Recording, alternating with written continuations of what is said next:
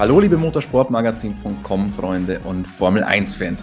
Heute haben wir wieder was ganz Besonderes für euch. Das Jahr neigt sich dem Ende zu und die Formel 1 Saison ist ja noch nicht allzu lange beendet und da kamen natürlich wieder die Fragen von euch. Normalerweise treffen wir uns am Ende der Saison in Abu Dhabi immer mit unserem geliebten äh, Kollegen Roger Benoit, treffen uns da unter Palmen und besprechen noch, was in der Saison so los war. In diesem Jahr geht das leider nicht, aber wir müssen nicht ohne Rocher auskommen, denn er nimmt sich wieder die Zeit für uns über diese mo modernen Kommunikationsmethoden. Grüß dich, Rocher. Hallo nach äh, München. Wie geht's dir? Es geht mir gut und bevor ich es vergesse, 1,25 einschalten. Damit meint Rocher natürlich die Wiedergabegeschwindigkeit, denn wenn ihr wirklich noch kein Video mit ihm gesehen haben solltet, es gibt immer wieder Kommentare, dass Rocher so langsam spricht und man doch die Wiedergabegeschwindigkeit auf 1,25 schalten soll.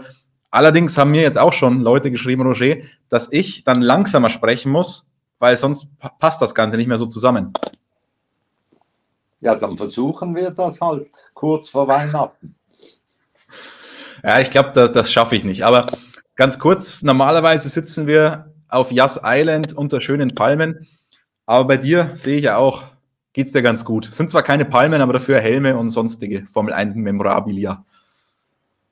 Ja, ja, man muss ja jetzt äh, Homeoffice machen und ist dann und für sich kein Problem. Und die Saison ist jetzt praktisch ja vorüber und warten wir mal, was das neue Jahr bringt. Man kann da eigentlich jetzt schon allen Menschen auf der Welt nur gute Gesundheit wünschen. Mehr ist äh, momentan nicht wichtig. Dann steigen wir mal ein, Roger, in unseren Jahresrückblick. Was war für dich die Geschichte des Jahres? Ja, natürlich die,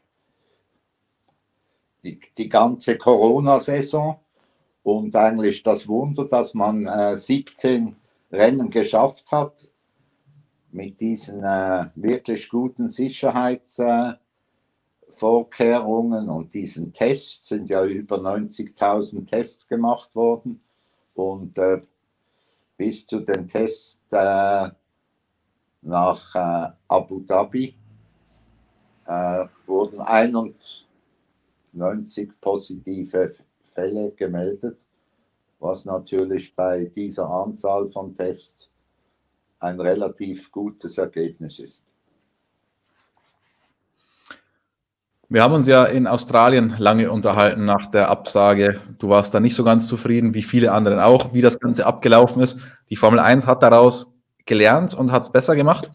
Ich erinnere mich, du hast auch noch eine Wette am Laufen, oder? Oder hattest eine Wette am Laufen. Wie schaut es da aus? Ja, eine Mercedes-Wette, die habe ich gewonnen. Da müsste eigentlich noch äh, das Geschenk kommen. Aber äh, ich habe damals bei den Testfahrten Ende Februar getippt, dass es dieses Jahr 17 Rennen geben wird. Und das scheint ja ein Volltreffer gewesen zu sein. Oder ist einer. Also herzlichen Glückwunsch an der Stelle. Du warst in diesem Jahr definitiv erfolgreicher bei deinen Wetten, als wir das waren. Ich glaube, wir haben so ziemlich alles verloren, was wir irgendwie gewettet haben. Aber naja, vielleicht kommt das auch im Alter, kommt die Weisheit und dann gewinnen wir in Zukunft viele. Aber gehen wir auf Sportliche. Was war da dein Highlight? Was hat dein Jahr bestimmt 2020? Ja, das ist äh, in dieser Situation relativ schwierig zu sagen, aber ich würde sagen, es hat einmal mehr gezeigt, was für ein Ausnahmekönner der Lewis Hamilton ist. Oder? Ich glaube, die letzten sechs Jahre hat er das erste Rennen hat er nie gewonnen. Und äh, das hat dann der Bottas gewonnen, hat 1-0 geführt. Und am Ende der Saison steht es 11 zu 2 für den Hamilton, der ja nur 16 Rennen gefahren ist. Also äh, muss man sich da, äh, äh wie sagt man das, muss man sich da nicht groß streiten wer der Mann des, äh, des Jahres war. Auch wenn natürlich dann dieser Rassel als äh, Ersatzmann in äh, Bahrain gezeigt hat, was für ein tolles Auto dieser Mercedes ist, hat aber auch gezeigt, dass äh, Bottas von vielen Leuten überschätzt wird. Das war klar, dass du äh, auf Bottas noch hinaus willst. Du bist ja einer seiner größten Kritiker, kann man sagen. Würdest du sagen, dieses eine Rennen in Bahrain hat gezeigt, dass Mercedes den Bottas schon früher absägen sollte? Nein, nicht absägen sollte. Ich glaube, der Bottas ist der richtige Mann für Hamilton. Da weiß er genau, was er hat. Es gibt keine Intrigen oder so. Es gibt keine Nebengeräusche wie früher mit dem äh, Nico Rosberg. Und das beruhigt natürlich die Situation bei Mercedes, gibt eine gewisse Harmonie. Aber eben wie gesagt, äh, ewig können die Silberpfeile den finnischen Notnagel nicht einschlagen. Da muss mal was Neues kommen. Und äh, wenn es dann was Verrücktes ist, oder vielleicht eben 2022 der George Russell, dann hat ja der Hamilton nicht mehr so viele Jahre vor sich. Also du sagst nicht, solange Hamilton bei Mercedes fährt, solange sollten die einfach den Bottas behalten, sondern du sagst schon, ein vorzeitiger Wechsel an der Stelle. Ja, vorzeitig. Ich meine, nächstes Jahr fährt er ja wieder und dann fährt er ja die, die fünfte Saison mit äh, Mercedes und dann ist einfach mal genug. Dann muss ein Junge eine Chance bekommen und äh, der Hamilton wäre darüber auch nicht äh, so unglücklich, sagen wir mal, weil er liebt ja den Kampf und er wäre auch froh, wenn es da vorne manchmal etwas äh, spannender äh, zugehen würde, weil einfach so davonfahren, das macht auch ihm keinen Spaß.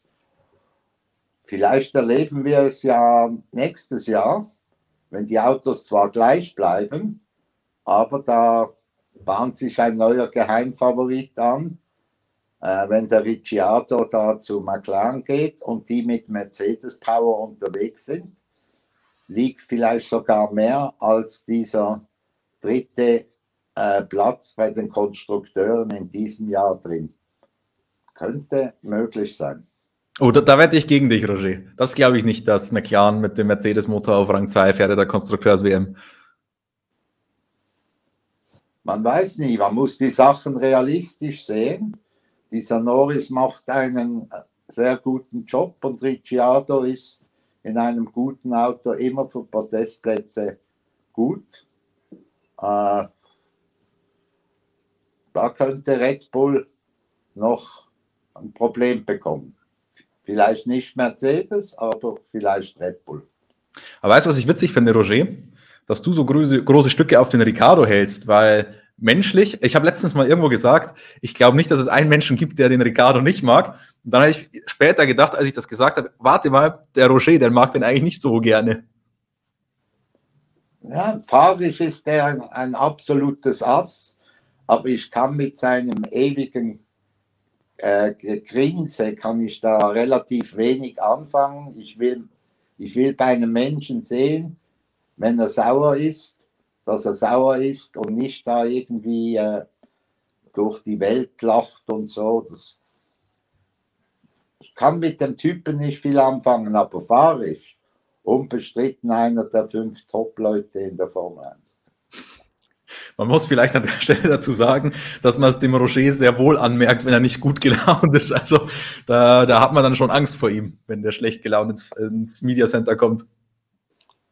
Oh ja, aber das passiert ja nicht so oft. Wir haben ja unsere guten und schlechten Tage, aber äh, normalerweise habe ich da wirklich keine Probleme damit. Also, vielleicht meine Kollegen, aber äh, so böse bin ich jetzt auch nicht. Und Meistens vor Weihnachten ist man ja immer gut gestimmt. Also. ja, meistens ist Rocher schlecht gelaunt, wenn irgendwas mit der Technik nicht läuft. Wenn, du da, ja. wenn er da verzweifelt, dann, dann wird es schwierig. Das ist ein anderes Problem. Das ist äh, wirklich ein anderes Problem.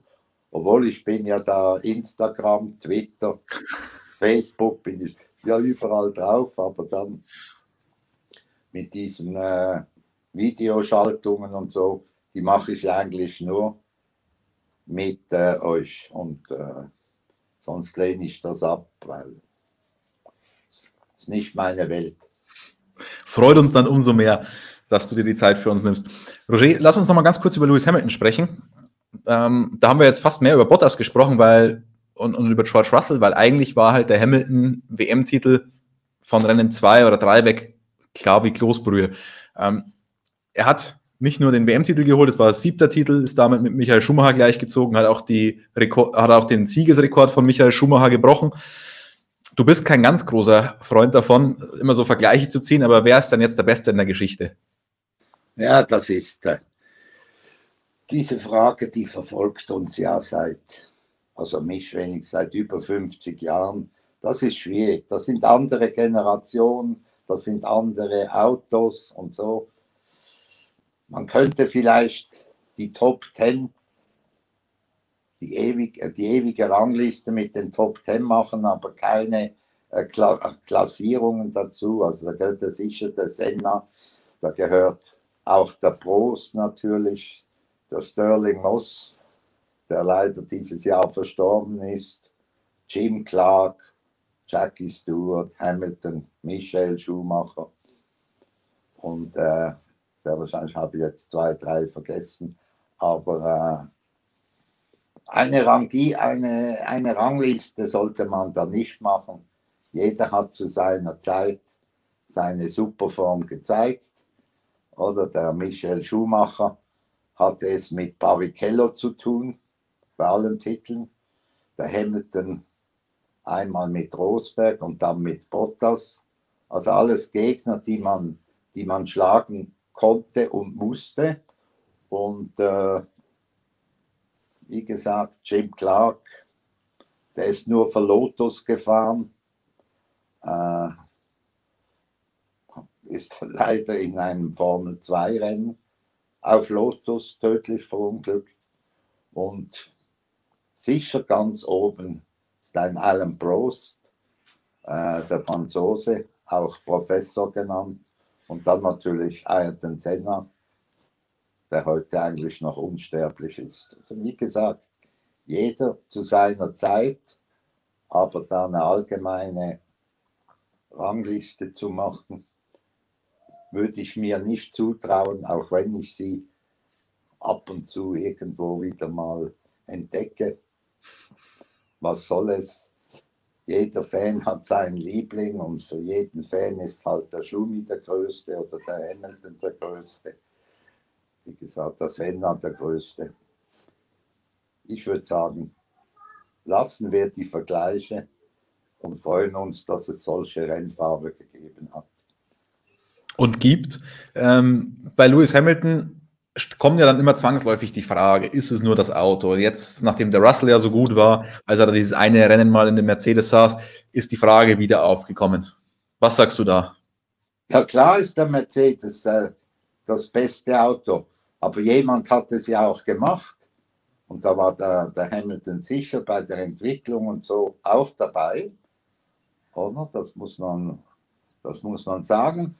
Wie früher beim Michael Schumacher da war der Ferrari, ich glaube 2004 war das dann und 2002 war er unschlagbar und 14, 15 Rennen gewonnen. Damals war es das gleiche wie jetzt, oder? Man kann nur hoffen, dass ab 2022 einige Teams, zwei, drei sagen wir mal, äh, etwas Neues entdecken und den Mercedes äh, ein wenig einheizen können. Dann, ähm, warte, jetzt hängt das, nee, das Bild hängt nicht, du bewegst dich nur nicht. Ich habe nur jetzt den Rauch gesehen.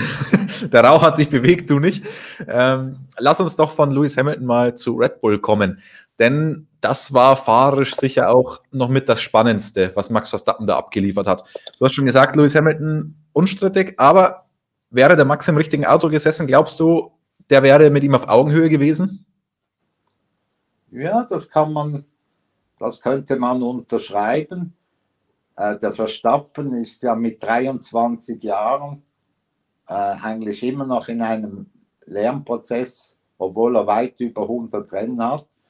Aber äh, der Hamilton, sagen wir mal so, der macht eigentlich praktisch keine Fehler. Er gewinnt Rennen, die er eigentlich gar nicht gewinnen kann. Von, von ganz hinten, 14. Platz, der Sechster, der bringt die Reifen äh, locker ins Ziel, sage ich jetzt mal, wo andere Probleme bekommen oder mal crashen und so. Ich würde sagen, äh,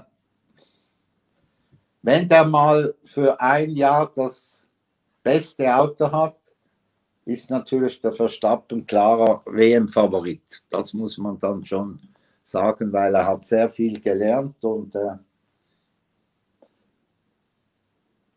es gibt nicht mehr in der jetzigen Zeit so viele äh, Rennfahrer, die dann vielleicht auch eine WM gewinnen könnten. Einzelne Rennen, kein Problem. Siehe Charles Leclerc, eines der größten Talente. Siehe äh, Daniel Ricciardo. Aber eine ganze Saison keinen Fehler zu machen oder fast keine Fehler zu machen und immer mitfighten vorne, das würde ich momentan nur dem Hamilton zutrauen und dahinter natürlich äh, Max Verstappen, oder der, der manchmal zu ungeduldig ist, wenn das Auto nicht gerade richtig läuft und so.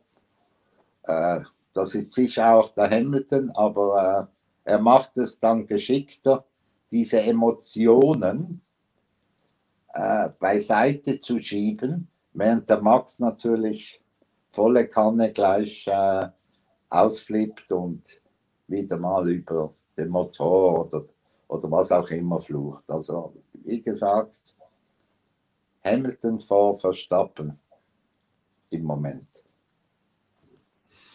Und dann kommt wahrscheinlich relativ lange nichts. Charles Leclerc hast du schon angesprochen, der war in dieser Saison richtig stark von der Pace her, aber hat dann doch gezeigt, dass er noch nicht ganz so reif ist. Das ist richtig. Das ist sicher eines der größten Talente der letzten Jahre. Aber wenn du im falschen Auto sitzt, kannst du damit nichts anfangen. Oder? Das geht nicht. Und dann, äh, im Gegensatz sagen wir, zum Vettel dieses Jahr, hat er natürlich überall versucht, äh, das Letzte aus dem Auto zu holen. Man hat dann gesehen, was passiert, zum Beispiel in Monza, wo das Auto in, äh, nach der Parabolika rausgeschmissen hat, ein riesen Crash. Während der Vettel da gesagt hat, äh, es ist meine letzte Saison, da will ich mir nicht noch wehtun in einem Auto, äh, das dich von Rennen zu Rennen, ja fast von Trainingstag zu Trainingstag überrascht. Oder? Und ich meine, dann der negative Höhepunkt war natürlich äh, das letzte Rennen für Ferrari allgemein. Ich meine, wenn der Kimi Räikkönen im Alpha Sauber im Ziel vor den beiden Ferrari liegt, dann kann etwas nicht stimmen. Aber dann lass uns doch über Ferrari noch ein bisschen sprechen. Also ich meine, da gab es natürlich zwei ganz große Themen in dem Jahr. Das eine die Konkurrenzfähigkeit und der Motor und das andere natürlich Sebastian Vettel. Fangen wir beim Sepp an, da haben wir ja schon mal drüber gesprochen, ein bisschen während der Saison. Wie lautet dein Fazit für ihn? ja gut, man muss das letzte Jahr abziehen. Ich glaube, er wurde ja in diesen sechs Jahren auch zweimal Vize-Weltmeister. Er hat ab und zu vielleicht einen Fehler zu viel eingestreut, wie glaube ich 2018 auf dem, äh, in, glaube in Hockenheim, wo er einen Sieg verschenkt hat und so. Aber trotzdem, ein vierfacher Weltmeister kann das Autofahren nicht verlernen, oder? Und man muss ja wissen, er hat immerhin 14 Siege eingefahren für Ferrari. Nur Lauter mit 15 und natürlich Michel Schumacher mit 72 haben mehr gewonnen für die Roten. Also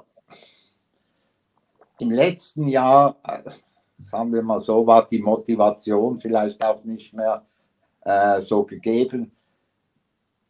Am 12. Mai, also zwei äh, Monate bevor die Saison überhaupt begonnen hat, hat ihm Pinotto mitgeteilt, dass man den Vertrag nicht mehr verlängert. Das ist stillos, das kann man nicht machen. Ich sage jetzt öffentlich. Und wenn man es dann macht, dann darf man nicht schon am nächsten Tag mit Sainz den Nachfolger vorstellen. Meine, das war zwei Monate, bevor man in Spielberg angefangen hat, äh, Rennen zu fahren. Das geht natürlich nicht, weil das zeigt ganz klar, dass man schon seit Monaten eigentlich den, äh, den Sepp nicht mehr wollte, weil sonst kann man den Nachfolger nicht am nächsten Tag schon offiziell vorstellen. Das Thema Vettel ist ganz interessant. Du hast jetzt auch auf seine ganze Ferrari-Zeit zurückgeblickt. Er selbst ist da ja sehr kritisch. Er sagt, wir sind gescheitert. Jetzt hast du aber schon eingeworfen, 14 Siege, dritter erfolgreichster Formel-1-Fahrer der Geschichte, wenn man nach der Statistik geht. Ist er jetzt gescheitert oder nicht? Er ist gescheitert, weil er wollte, er wollte ja, das klare Ziel war der WM-Titel.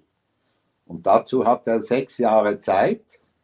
Zweimal ging es knapp daneben. Und wenn er am Schluss dann ohne Titel dasteht, ist man gescheitert.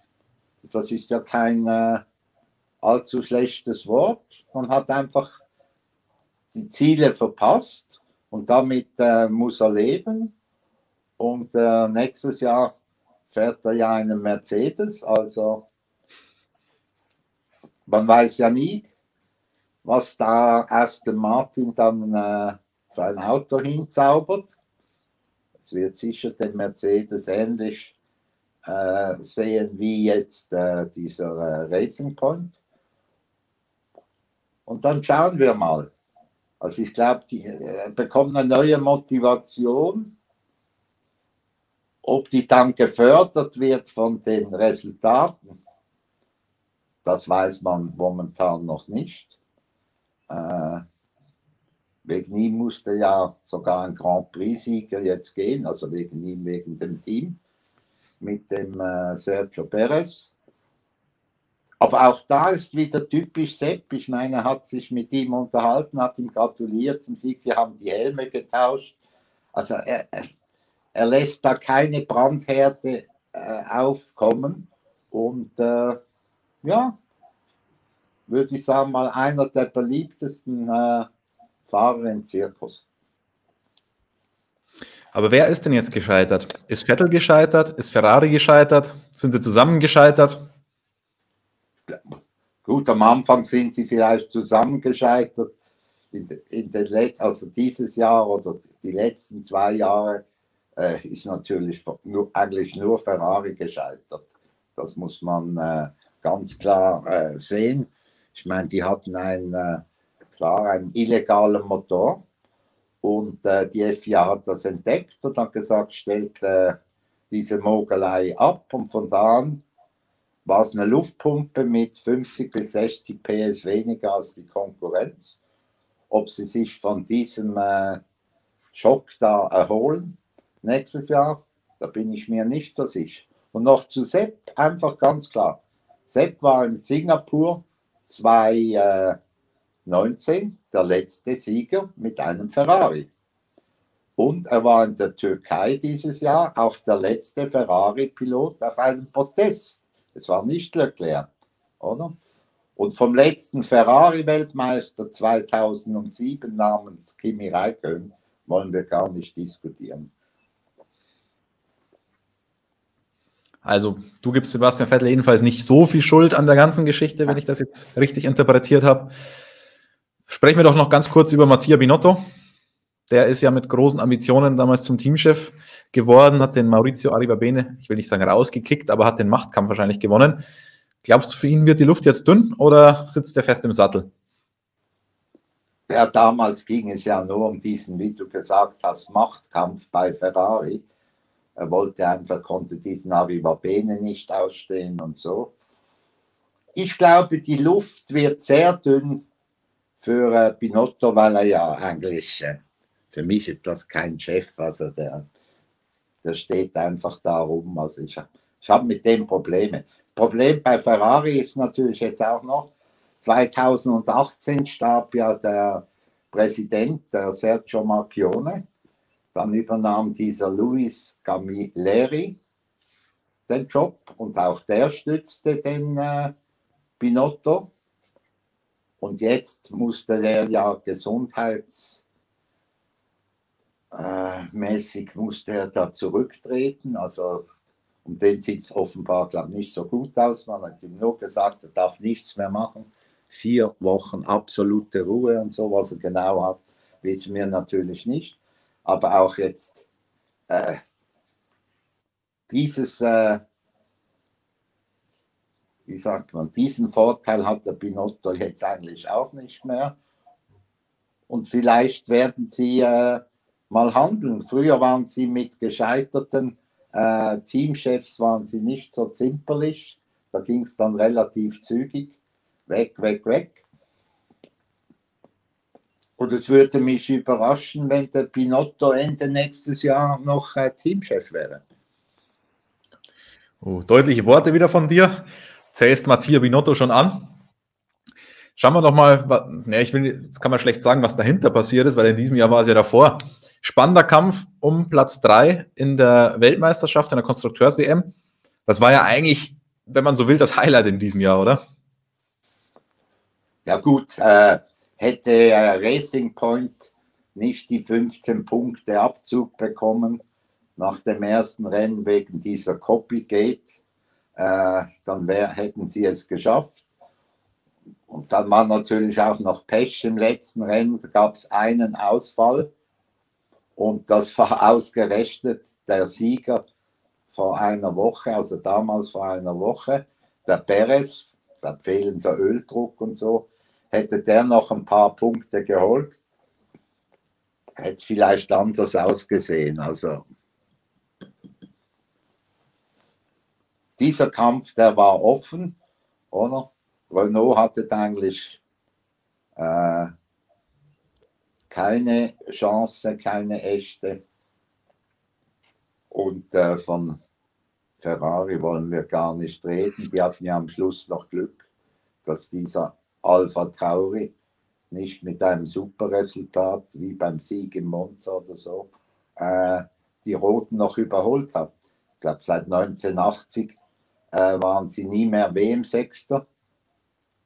Und da muss man nicht lange äh, drüber diskutieren. Und wenn man WM-Sechster wird mit einem der größten Talente der letzten Jahre, also Charles Leclerc, und einem vierfachen äh, Weltmeister, dann muss man sich äh, diese Pleite an die eigene Fahne irgendwie heften oder so. Also Maranello, das Haus der tausend Lügen und Wahrheiten, wie mir mal äh, Niki Lauda gesagt hat. Äh, hat wieder einmal äh, seine Visitenkarte abgegeben. Natürlich gehört Ferrari zur Formel 1, das ist ganz klar. Es wäre eine Katastrophe, wenn es da irgendwie nicht weitergehen würde. Und äh, ja, hoff, hoffen wir eigentlich mal als, als neutrale Formel 1-Fans, dass es da äh, eine Besserung gibt spätestens 2022 mit dem neuen Reglement äh, müssen sie es beweisen, dass es geht. Sonst hat Carlos Sainz das Team zum falschen Zeitpunkt sehr wahrscheinlich verlassen und äh, Leclerc wird auch nicht glücklich mit seinem Vertrag bis 2024 oder 2025 das Haus der tausend Lügen und Wahrheiten. Das ist, glaube ich, eins deiner absoluten Lieblingszitate. Schreibst du auch ganz gerne. Beim Blick habe ich letztens wieder gelesen. Ähm, stimmt natürlich. Also, wenn man Ferrari ein bisschen kennt, weiß, lernt man natürlich schnell auch kennen, dass das dass Maranello auch seine Tücken hat. Und das hat Sebastian Vettel, glaube ich, jetzt auch ganz gut kennenlernen dürfen. Was war denn deine Überraschung der Saison? Ja, das waren natürlich die zwei Siege von Gasly im Monza, muss man ganz klar sagen, und von Perez in, äh, in Bahrain. Diese zwei Siege taten natürlich der Formel 1 sehr gut, weil äh, man redet ja immer von fehlender Spannung und man weiß schon vorher, wer gewinnt und so weiter. Das ist ja alles richtig, was die Fans sagen. Aber da muss man sich auch freuen, wenn es dann Tage gibt, wo eben Überraschungen oder Sensationen stattfinden und äh, nicht gleich wieder sagen, ja, beim nächsten Mal wissen wir es ja.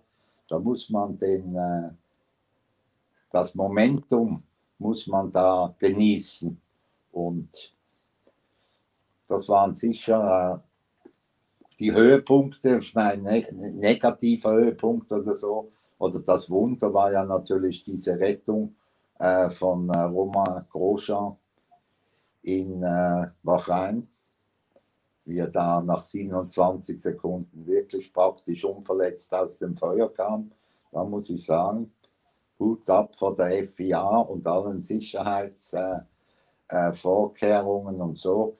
So einen Unfall kann man eigentlich ja gar nicht äh, verhindern. Ich meine, es war ein Fahrfehler. Er ist dem Quiat über das Vorderrad gehüpft und so und dann halt voll in diese Leitplanken. Ich meine, man kann jetzt sagen, ja, die standen am falschen Ort. Ja, es steht immer alles am falschen Ort. Wenn, wenn sowas passiert, dann muss man nicht nach, lange nachdenken oder denken, was kann man jetzt noch verbessern oder so.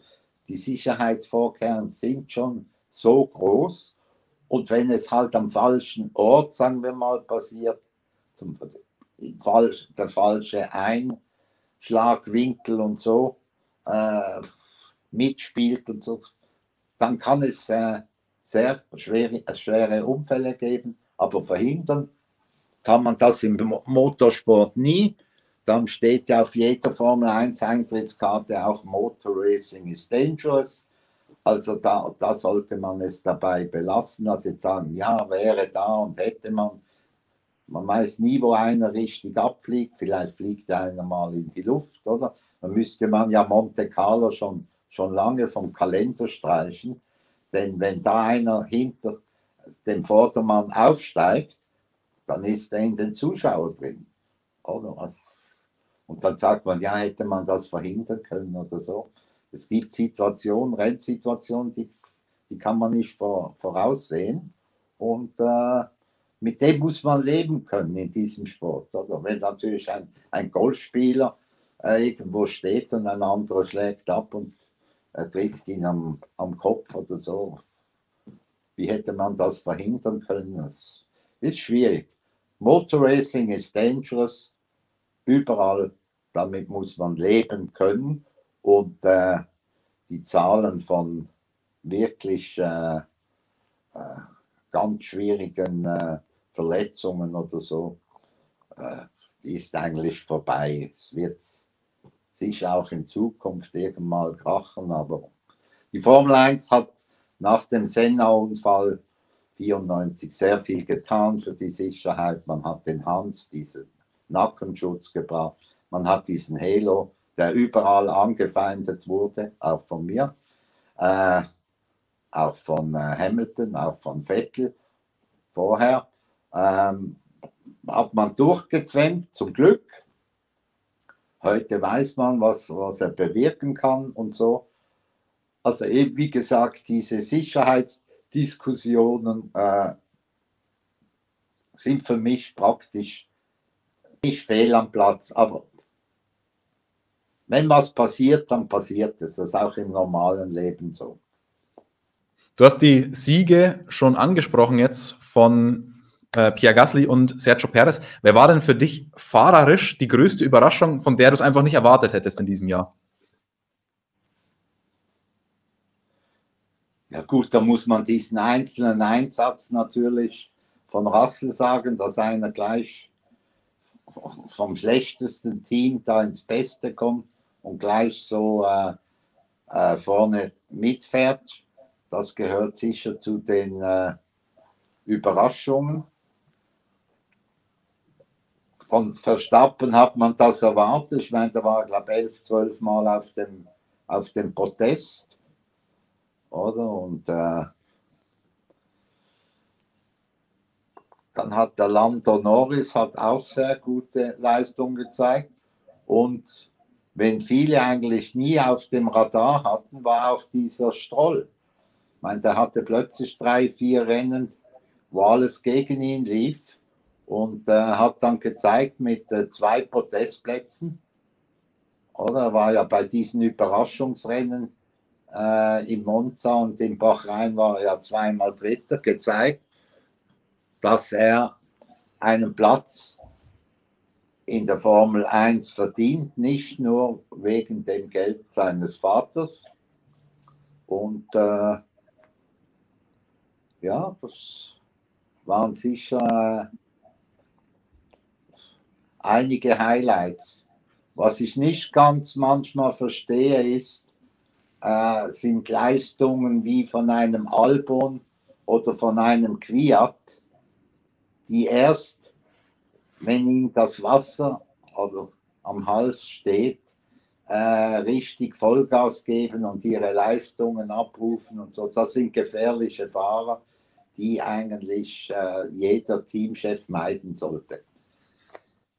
Oh, deutliche Worte. Was mir ganz kurz noch eingefallen ist, äh, zum Thema Sicherheit. Ich hatte da gerade ein technisches Problem und habe dich nicht ganz verstanden bei dem Grandjean-Unfall.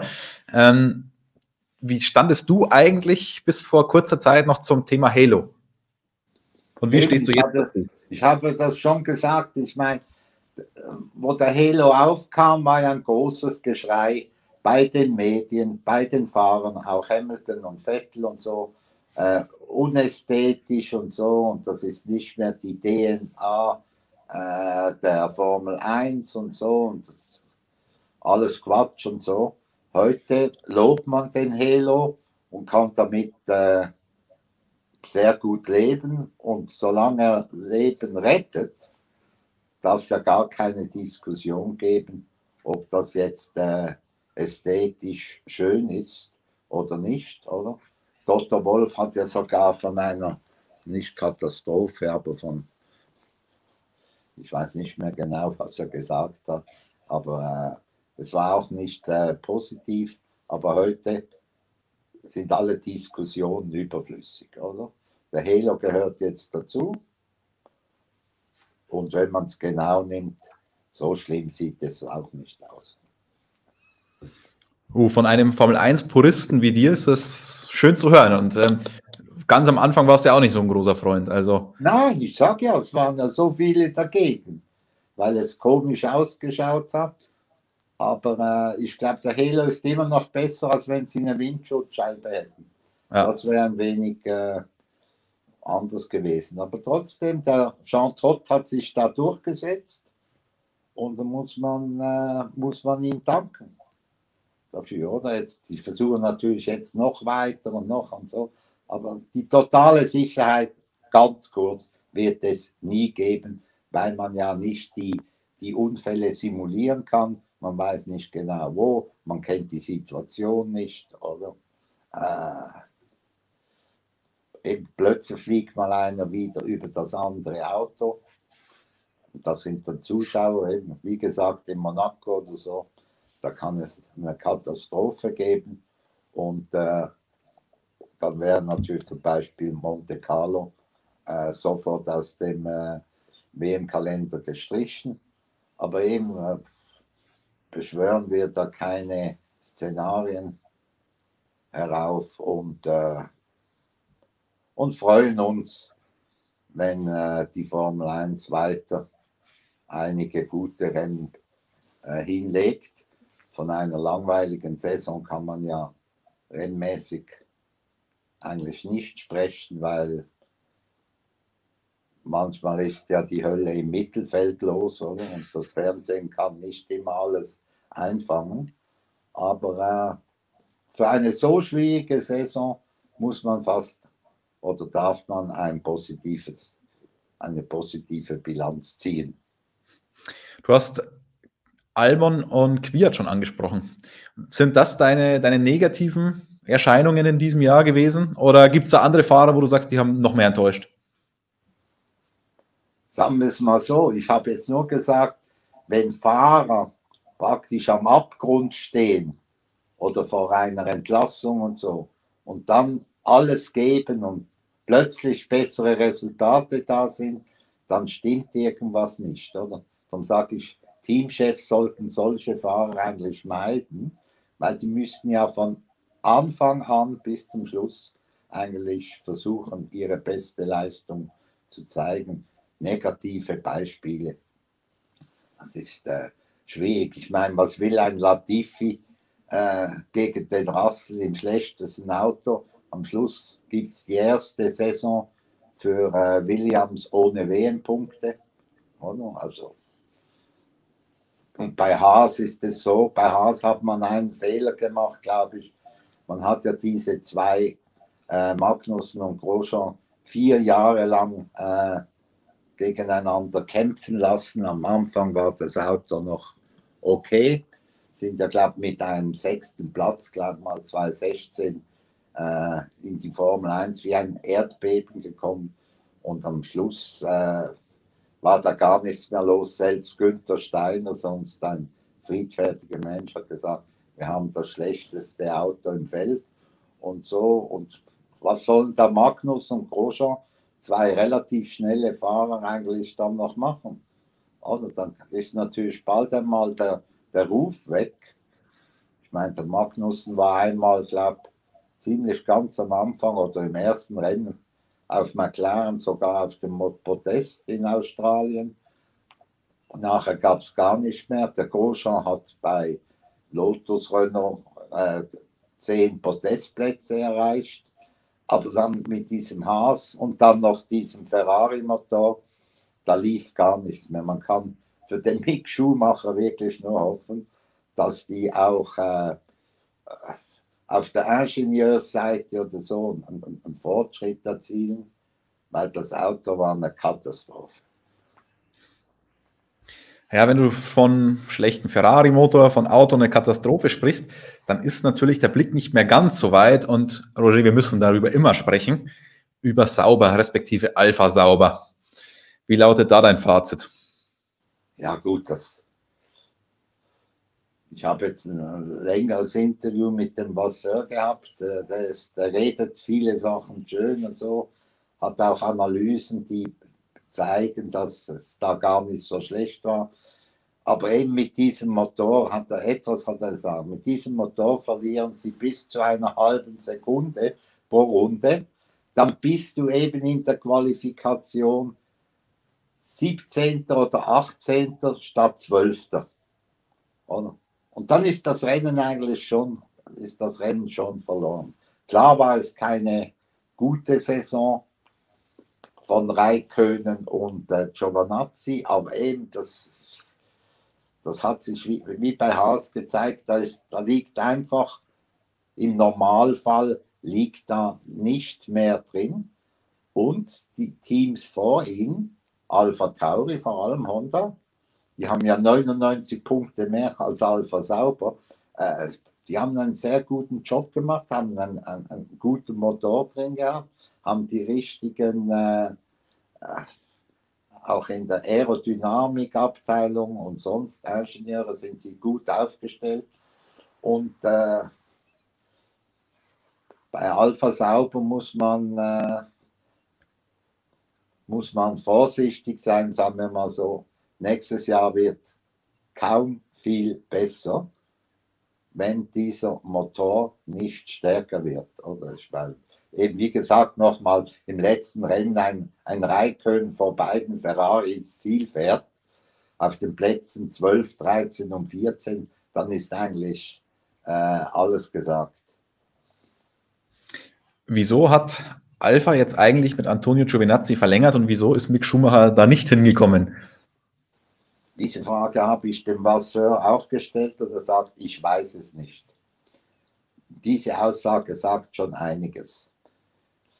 Also offiziell ist es so, Alfa Romeo kann einen Fahrer bestimmen und das Team aus Hinwil kann einen Fahrer bestimmen. So die offizielle Version. Nur, im Hintergrund wird immer Ferrari das Zeug äh, äh, lenken. Oder? Und, und da gibt es natürlich irgendeine Sache, die, da stimmt irgendwas nicht. Erinnern wir uns an den äh, großen Preis von Deutschland auf dem Nürburgring. Da war ganz klar, der Mick Schumacher testet die ersten 90 Minuten in seinem Formel 1 offiziellen Formel 1 Leben für Alpha Sauber und der Brite Callum Ilott, also sein Hauptgegner in der Formel 2, sitzt im Haas Ferrari für 90 Minuten. Das war abgemacht. beide Fahrer saßen ja schon im Auto auf dem Nürburgring, aber dieser verdammte Nebel ging nicht weg. Das heißt, die Premiere für diese zwei Fahrer in der Formel 1 fiel aus. Kaum war das Training nach 90 Minuten eben abgesagt, kam ja die Sonne hervor. Also es war klar, wie die, die, die Positionen verteilt sind, oder? Mit Schumacher schon Sitzprobe, schon früher äh, Alpha sauber gefahren. Es war eigentlich alles klar. Und plötzlich ist äh, Mick dann ins Haas-Team geholt worden, geleckt natürlich vom Ferrari und äh, mit der Begründung, dass Alpha unbedingt diesen Giovanazzi behalten will. Oder? Der Wasser versteht das nicht ganz, aber äh, so ist es. Und äh, Alpha Sauber eben Sauber früher, die ja schon über 500 Rennen haben und so, die sind ja seit, müsste nachschauen, seit über 20 Jahren sind die mit Ferrari verbunden, oder? Und früher waren sie sogar Versuchskaninchen mit neuen Motoren, mussten immer zuerst sauber fahren und dann hat äh, Ferrari dann schnell gewusst, entweder geht der Motor hoch oder es ist wirklich eine gute Weiterentwicklung und so. Ähm, und diese Partnerschaft, die, die muss man irgendwann beenden, weil sonst kommt man nie aus den Klauen da, aus Maranello, die machen eigentlich, was sie wollen, oder? Bei Leclerc hat super geklappt, der hat bei Sauber eingeschlagen wie eine Bombe und schon war er weg, oder? Also das ist unbefriedigend. Nur, jetzt, Sie haben noch einen Vertrag bis 21 und müssen sich dann für die Jahre 2022 bis 2026 überlegen, was Sie machen. Der Trend geht wieder zu Ferrari, aber ich meine, Renault hätte ja jetzt Kapazitäten, weil äh, McLaren nicht mehr den französischen Motor fährt, sondern jetzt zu Mercedes wechselt. Und Renault ist eigentlich nur noch das Werk, Renault, Entschuldigung, Alpine nächstes Jahr, ähm, ähm, hätte dann sicher Kapazitäten, auch ein, also noch ein zweites Team zu beliefern, oder? Vielleicht ist das aber auch Red Bull, weil wenn Honda da weggeht, äh, in Eigenregie einen Motor zu machen, für mich ein Himmelfahrtskommando, das, äh, das eigentlich am Schluss nur mit, äh, mit einer Folge enden kann, Verstappen ist weg. Das muss man so klar sagen. Ich meine, wenn die sich zutrauen, diesen Honda-Motor in Eigenregie dann Milton Keynes äh, in die Schlacht zu werfen, ich bin da nicht so überzeugt, dass das klappen würde. Aber eben, wie gesagt, die Folge wäre, der Verstappen wäre endgültig weg. Oder?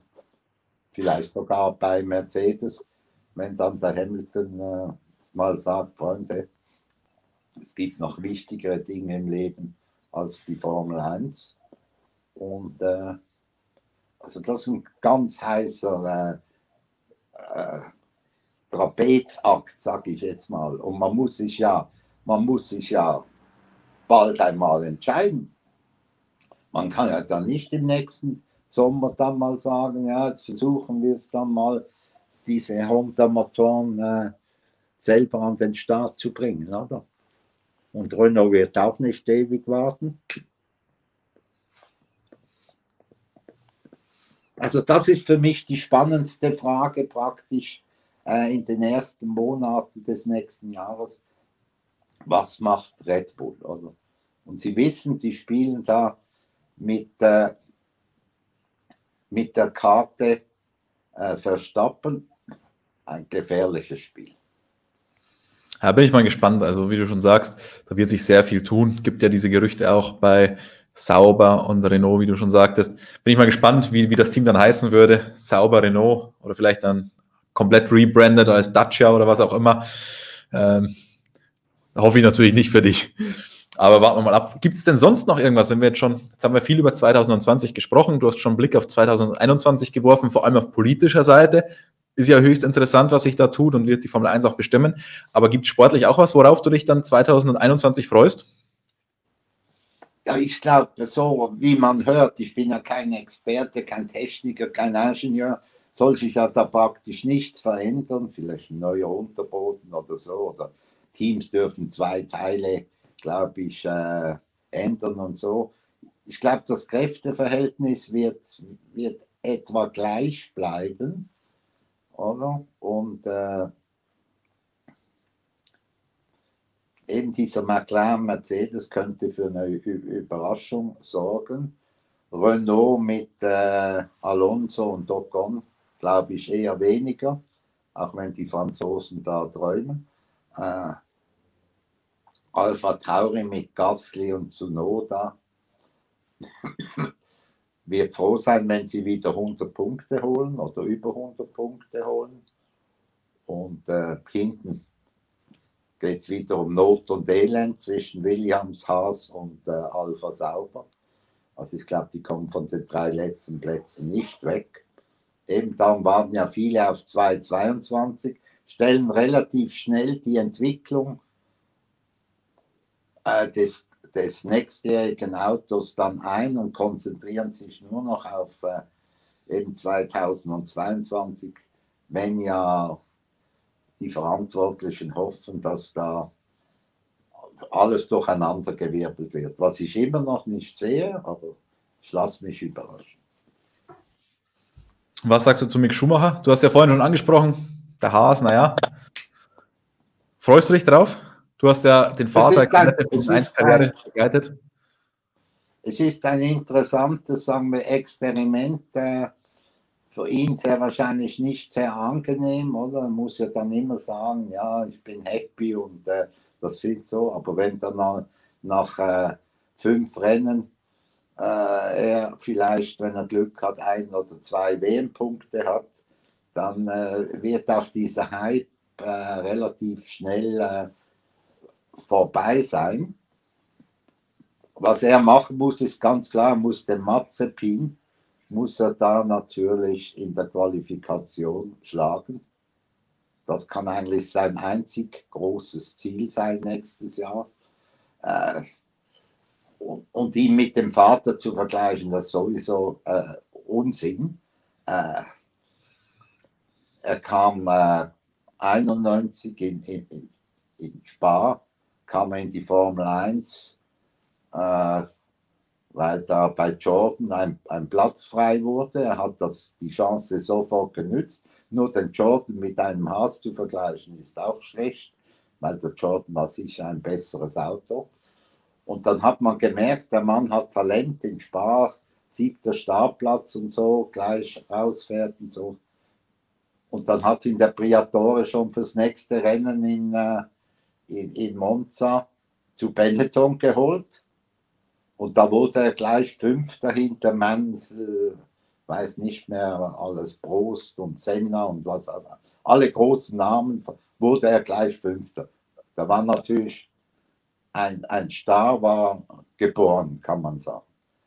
Bei Mick fällt das natürlich anders aus. Ich meine, wenn der 14. wird im ersten Training, oder? Dann wäre das eine absolute Sensation oder in der ersten Qualifikation. Aber dass dann nachher, weil diese, diese Situation, die gibt es in der modernen Formel 1 nicht mehr, plötzlich dann äh, McLaren sagt, Freunde, diesen Mick Schumacher müssen wir, müssen wir holen, da schmeißen wir halt den oder den auf, das gibt es nicht mehr. Also diesen Weg kann er nicht gehen wenn er gute Leistungen hat, und offenbar hat er ja nicht nur für ein Jahr unterschrieben, ähm, kommt er vielleicht mal auf den Radar von gewissen Teams, sagen wir jetzt mal, weil es natürlich auch von der Werbewirksamkeit ein, absoluter, äh, ein absolutes Highlight. Oder wenn dann zwei Jahre keine Resultate kommen, was soll er dann machen? Soll er dann zu zu, zu Sauber wechseln, die vielleicht immer noch diesen Ferrari-Motor haben. Das Werksteam plant sicher nicht im Maranello mit ihm. vorerst. Oder? Und die sind bis 2024, 2025 sind die vergeben mit Sainz und Leclerc. An denen kommt er kaum vorbei. Und also dieser Hype jetzt und so, ja, das wird ja super. Und äh, selbst der letzte Platz da beim, glaub, beim äh, Jan Driver Test oder hat man dann irgendwie hochgespielt und so und sagt, das, das geht einige Zeit, oder? Aber darum sage ich, ja, nie einen Vergleich mit seinem Vater machen. Nie. Nie. Weil das war ein Ausnahmekönner und Mick Schumacher ist kein Ausnahmekönner. Das, er hat nur zwei Rennen gewonnen, stand nie auf der Polposition. Also nicht, dass man ihn schlecht macht. Er ist ein guter Rennfahrer, aber er ist nicht, ich sage jetzt mal eben, außergewöhnlich, sagen wir, sagen wir es mal so. Und man darf natürlich interessant sein, wie, wohin und wie weit so ein Weg führt. Er will natürlich immer mit dem Druck leben seines, äh, wegen seines Vaters, aber mit dem scheint er ja gut umgehen zu können. Das muss man sagen. Er ist sehr nett, sympathisch und so. Das ist alles gut. Aber der Weg als Rennfahrer, wo der hinführt, da würde ich keine Wette abschließen. Roger, jetzt ganz zum Abschluss muss ich dich noch was fragen, weil es mir gerade in den Sinn gekommen ist. Du hast ja den Teamkollegen Marzipin schon angesprochen. Jetzt würde es mich mal interessieren, was du als, als Mann der alten Garde, also als alteingesessener Journalist zu seiner Aktion sagst, mit seinem Video. Ähm, ich meine, in der modernen Welt hat es für viel Aufschrei gesorgt. Ich muss ganz ehrlich sagen, ich finde es richtig, dass es natürlich für so viel Aufschrei sorgt und finde es nicht korrekt. Andererseits sagen jetzt viele Leute, damals so ein James Hunt, der war ja auch nicht viel anders. Was sagst du ja. dazu? Ja, aber solche Aktionen hat er nicht, äh, solche Aktionen hat er nicht äh, äh, geliefert, wie jetzt dieser Mazepin. Sagen wir es ganz klar. Würde sein Vater nicht das Team unterstützen, oder dieses Amerik ein Russe unterstützt ein amerikanisches Team, das ist schon mal relativ seltsam. Aber wäre jetzt er nicht der Sohn von diesem Mann, wäre er weg. Das ist ganz klar. Da musst du nicht mal ein Moralist oder Purist oder so sein. Solche Aktionen gehen nicht und die hätten andere Fahrer, hätten die nicht überlebt, oder? Äh, und das zeigt halt auch, äh, wie er irgendwie tickt und so. Er fand ja das noch irgendwie lustig und so. Darum sage ich, Mick muss Mazepin schlagen. Das ist das Aller, Allerwichtigste. Ich meine, wenn der Mazepin schneller ist als der Mick, das eine wäre eine Katastrophe. Und der ist nicht so langsam. Also das darf man, ne? Ich meine, der ist ja ein Jahr, Jahr lang äh, Mercedes gefahren.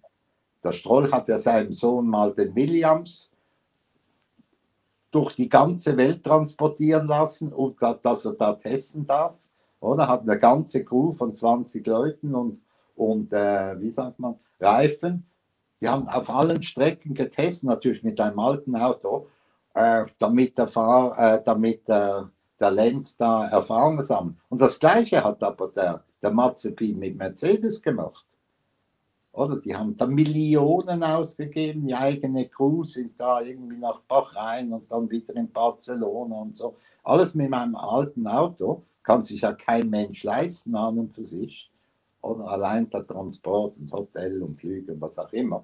Hat er gemacht und dann darf man nicht vergessen, dass dieser Mazepin beim offiziellen Test in Barcelona den Werks Mercedes fahren durfte. Oder wenn man so viel Geld gibt, kann man ja dann auch mal richtig eingesetzt werden. Und da war er schnellster.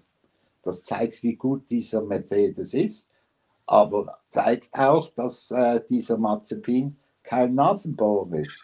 Nur, ob er, äh, also Rennfahren hat ja manchmal mit Intelligenz zu tun, manchmal eben auch nicht. Und äh, hier muss man ganz klar sagen, hier fehlt, fehlt ihm die Intelligenz und eben nur sein Name oder sein Vater das Geld hat ihn diesen, nach dieser unsäglichen Aktion hat ihn gerettet.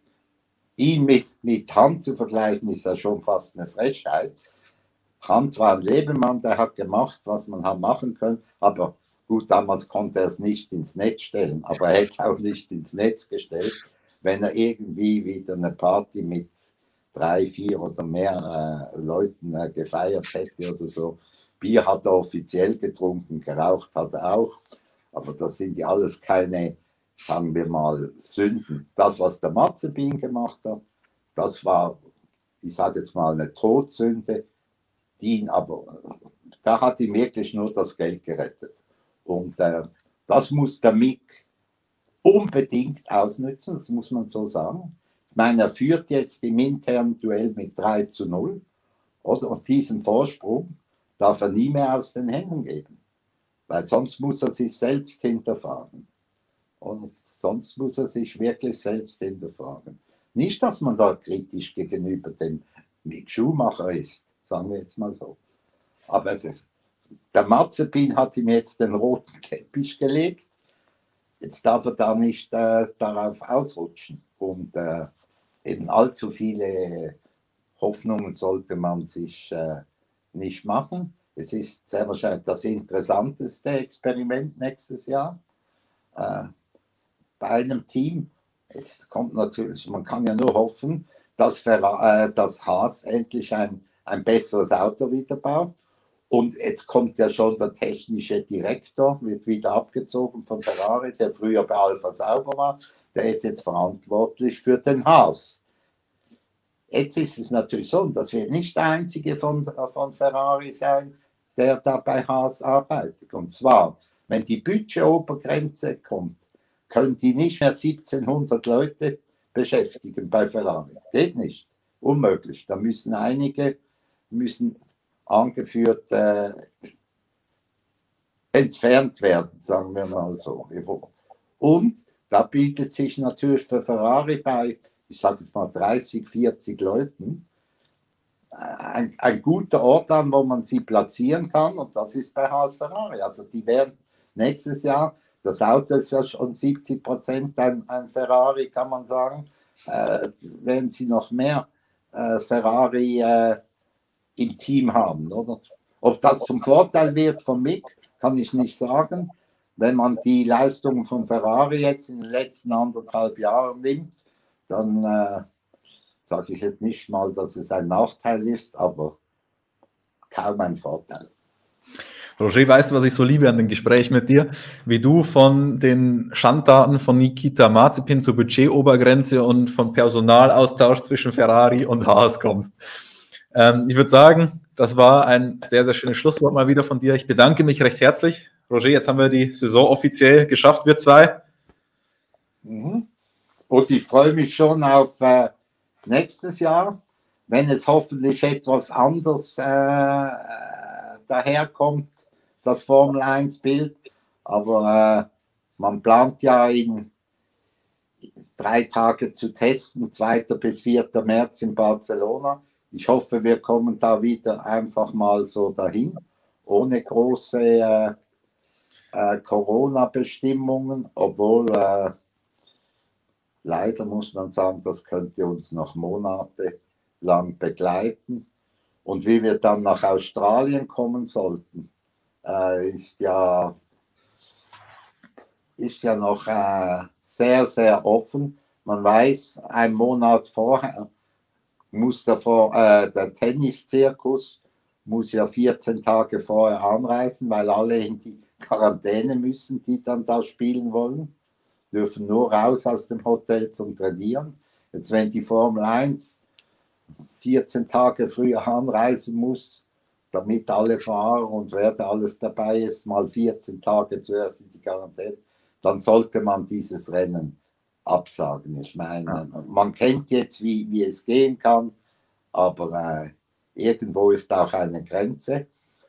Und dass die Formel 1 Regierung jetzt sogar 23 äh, äh, Rennen plant, das ist natürlich äh, erstens ein Wahnsinn und finde ich auch blöd. Man sollte aus dieser Saison lernen, macht lieber 15, wieder 17 Rennen, oder? Weil 23 Rennen mit Corona durchzuführen, das ist für die Mechaniker kaum mehr durchführbar. Und da hätten sich eigentlich die Teams eigentlich einschalten sollen. Aber leider geht es ja diesen äh, Formel 1 Verantwortlichen, wo ja jetzt der frühere Ferrari-Chef äh, Domenicali das Zepter übernimmt, äh, nur um das, um das Geld. Und äh, man müsste auch mal an die Gesundheit dieser Leute, die dann Zirkus mitreißen, äh, denken und 23 Rennen. In dieser Corona-Zeit, das ist einfach, das ist wirklich Schwachsinn und äh, vielleicht wird, wird man mal die, die Quittung bekommen.